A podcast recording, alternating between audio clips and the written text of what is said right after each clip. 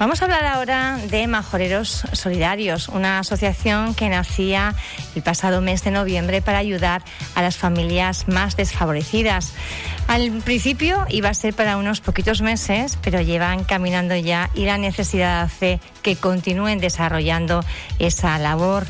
Entregan alimentos, productos de higiene y además dan mucho aliento a las familias. Saludamos ya a la presidenta de la asociación, Eva Zurmendi. Buenos días, Eva. Buenos días, Pía. Bueno, vamos a hacer un poco de un repaso cómo comienza su andadura Majoreros Solidarios. Majoreros Solidarios comienza el día 2 de noviembre a dar lo que es alimentos a la familia. Anteriormente era el, lo que era el pre para colocar, ordenar y demás. Y bueno, ya llevamos, pues sí, era solo para dos o tres meses y ahora pues ya llevamos. Coincidiendo un poco también la campaña de Navidad, ¿no? Sí, aprovechamos y hicimos lo que era Suma Sonrisa uno, porque este año intentaremos hacer el dos, por supuesto, y, bueno, fue bastante buena para todas las familias que se nos, se nos acercaron y, nos mandaron también de, de otros centros y funcionó bastante bien, entonces este año intentaremos hacer lo mismo. Eva, de tu propia experiencia eh, personal, de una realidad que vas viviendo eh, día a día y que va constatando, bueno, pues que hay muchas familias que, que están, eh, bueno, pues desatendidas, que necesitan ayuda, es cómo va surgiendo esa, esa idea de crear la asociación. Cuéntanos un poco cómo fue. A ver, seguramente eh, esa pregunta se me ha hecho mucho y yo siempre tiro de que, bueno, pues trabajando donde trabajo y viendo las familias que he visto, pero supongo que también en el terreno personal, eh, en el 2008 a mí me tocó vivir una crisis bastante fuerte. Entonces el verme pues un poquito sola cargando con los niños, el no tener la ayuda, eh, quizás en ese mes o dos que me hizo bastante falta, probablemente me hizo falta es un punto donde, donde me sacara un poquito el aliento eh, un mes o dos. Es decir, no era para, para estar dependiendo siempre, pero sí fue una necesidad en ese momento. Luego, pues quizás en el trabajo, al ver también la, la necesidad de otras personas, también me tocó y, y, bueno, el pensamiento mío fue, pues, ¿por qué no? Montar una, algo que ayude momentáneamente a otras familias. Y claro, al verlas, pues sabes que sí, que la necesidad no es para depender, sino simplemente en un momento dado de tu vida, ahora es el, el COVID, mañana puede ser X. Eh, puedes necesitar una ayuda de, de alguien y, o de algo, ¿no? Nosotros nos hemos montado con, esa, con ese fin y bueno, lo creamos, o en ese momento en mi mente fue para, para ese tipo de, de, de familias. Echas mano además de varias amigas, de, sí. de los vecinos de, de la zona, sí. eh, consigues local. Sí, yo siempre daré las gracias a la Asociación de Vecinos La Rosa de Fabelo porque desde el minuto uno que que llegué a comentarles el bueno este proyecto. Ellos eh, vamos eh, enseguida sobre la marcha venga a, a, ponernos con el local y demás y, y con las amigas igual es decir vamos vamos y para adelante. Así que sí en realidad todos todos llevamos pues un poquito de, bueno de solidaridad a las familias y, y, y no más. O sea es, es simplemente queremos que, que sea pues un tipo de ayuda de emergencia y, y ya. Uh -huh. Hace hincapié en eso, en que sea puntual, no, no quiere convertir tampoco ni crear una dependencia, no. sino eh, ser una ayuda eh, puntual hasta que se activen otros recursos que Eso. puedan, bueno, pues atender de, de, otra manera a esas familias necesitadas. Pero sí ese, bueno, primer contacto, ese primer punto donde una familia que se vea eh, desatendida y no sepa dónde ir están los majoreros solidarios. Exactamente, nosotros sí dejamos muy claro que no pues bueno, porque hemos tenido el caso ¿no? de personas que, que han venido y que ah, todos los meses nos llaman, mira otra vez, mira otra vez, y no. El caso es que todos nos tenemos que buscar la vida. Eh, hay un punto en que sí, que nos vemos desbordados con la situación, pero hay que seguir caminando. Están las ayudas oficiales que obviamente tardan porque tienen una burocracia que no les permite dar los alimentos eh, a la primera y bueno, pues nosotros nos hemos puesto a, a que pues en lo que llega ese, esa ayuda oficial, pues nosotros te podemos podemos ir dando por lo menos lo que es alimentos, que uh -huh. es lo esencial. Ustedes otra de las cuestiones también que hacen que diferencia de otros recursos es esa escucha atenta, ¿no? Eh, cuando llegan las familias, muchas veces lo que necesitan es encontrar empatía al otro lado, ¿no? Sí, es que sí, si no existiera la empatía no tampoco lo podríamos haber hecho. Es decir, las familias llegan allí con un desespero que no quizás no son, sí, cuando vas a pedir una cita, pides la cita, pues venga dentro de X tiempo, entonces claro, allí se sientan con nosotros, eh, pues dicen lo que ellos quieran decir, porque es que al final nosotros no les vamos a cambiar mucho, pero sí los escuchas, les das ánimo. Eh, siempre me digo lo de la lectura porque para nosotros es algo primordial que la gente olvide un poco en el momento en que pues que está viviendo. Y también les decimos, pues camina, lee, tenemos de hecho un, apartado allí con libros y demás para que también sus mentes pues se despejen un poquito y no sé, intentar escuchar, que yo creo que hace mucha falta lo que es escuchar a los demás.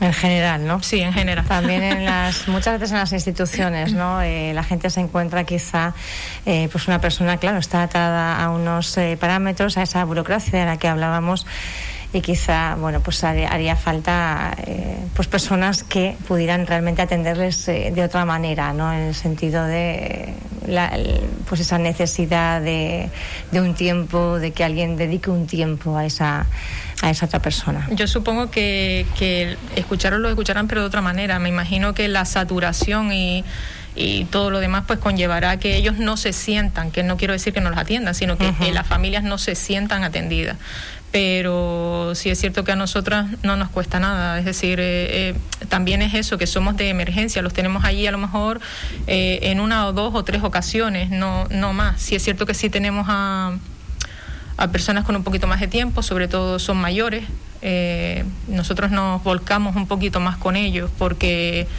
se han visto solos, entonces pues más de uno te va, se te sienta ahí en la silla y es solo para hablar. a eso me refería yo. No es para no es para pedir alimentos, sino simplemente se te sienta allí a hablar y nosotros pues claro, pues además nos alegramos bastante de verlos porque sabemos que están bien, ya, ya, con que vayan allí ya, pero sí, además te sientes bien, o sea, es, es algo con lo que yo realmente me siento bastante bien y mis compañeras igual, o sea, exactamente igual. Para llevar a cabo esta labor y poder abrir ese, ese punto en, en Fabelo, también ha sido necesaria la colaboración y la implicación de muchísima gente que, que, bueno, pues está eh, volcada con ustedes donando pues alimentos, productos de higiene. ¿Cómo se constituye esa, esa red? ¿Cómo es?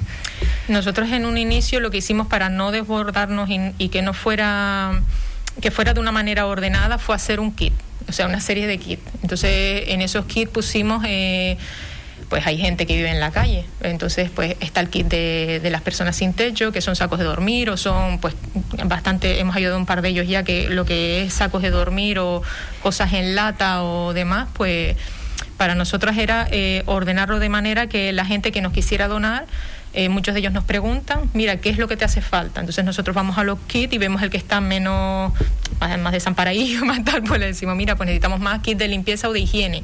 O, ¿sabes? Dependiendo del kit que, que tengamos incompleto.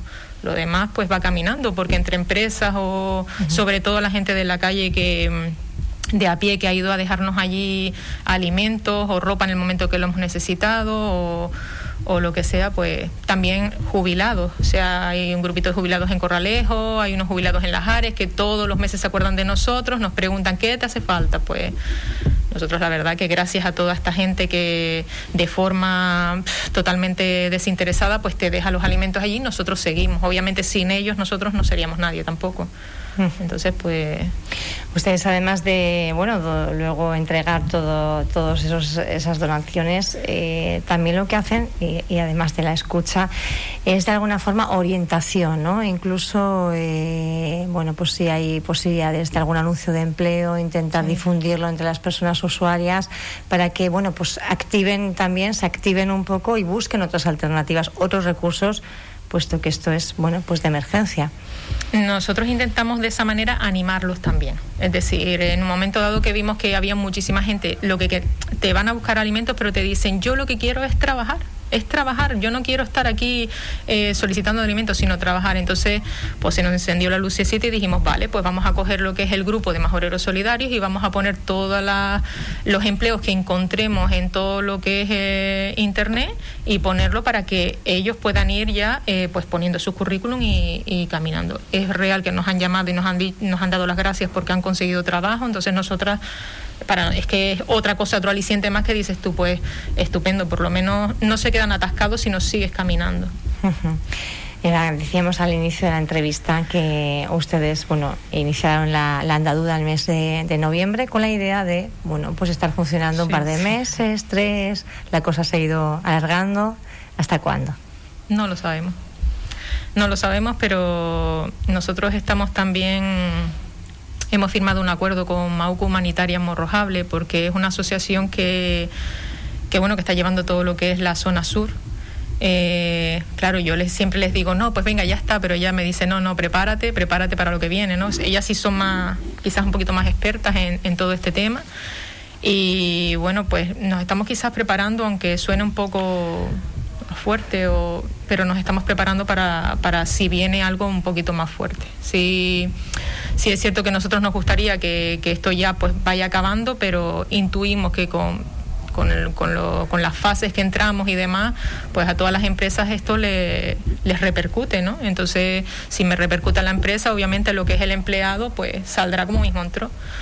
Entonces, pues ahí estamos. Ojalá no tuviéramos que estar pero ahí estaremos para que en un momento dado de su vida pues las cosas no le vayan bien y, ahí estamos. ¿Cuál es la dirección de, local? ¿Qué horarios tienen? ¿No todos los, todos los días? Eh, la gente que esté escuchando, que bueno, necesite en un momento puntual que alguien le eche una mano, incluso que le escuche, eh, ¿a dónde lo podemos dirigir? Nosotros estamos en el Centro Cívico del Barrio Fabelo, eh, está justo es la plaza que está enfrente de la iglesia del barrio Fabelo, en la calle Tenerife sin número. Ahí estamos martes, miércoles y jueves de 5 a 7 y tanto pueden solicitar alimentos como donarlos, es decir, ahí pueden ir eh, en ese horario a lo que quieran. Luego también tienen una página web, en, eh, perdón, una, página en Facebook mm. para majoreros solidarios, entiendo, para bueno pues crear ese grupo y eh, mantener ese contacto, ese vínculo con las con las personas. Sí, de hecho intentamos que todas las novedades que hayan, ya sean ayudas, ya sean becas, ya sea pues eso, puestos de trabajo, sea lo que sea, pues tener, ponerlo ahí para que ellos vayan, pues el que necesite cualquier cosa que vayamos poniendo, pues que la, que la vaya cogiendo. Bueno, pues ahí tienen todos los datos. Eva, es un placer, de verdad. El trabajo que están haciendo es muy grande y el agradecimiento, yo creo que de la sociedad infinito. Muchísimas gracias por haber estado con nosotros. Gracias a ustedes. En esta mañana en Radio Insular nos vamos despidiendo ya. Me parecen dos minutitos que quedan para las 10 de la mañana. Ya está Pilar López preparada a los mandos para continuar ofreciéndoles, bueno, pues la mejor, la mejor la radio, por lo menos la disposición, la mejor disposición con esa sonrisa que le caracteriza. O sea que les dejo, ya saben, en muy, muy buenas manos. Hasta mañana. Gracias.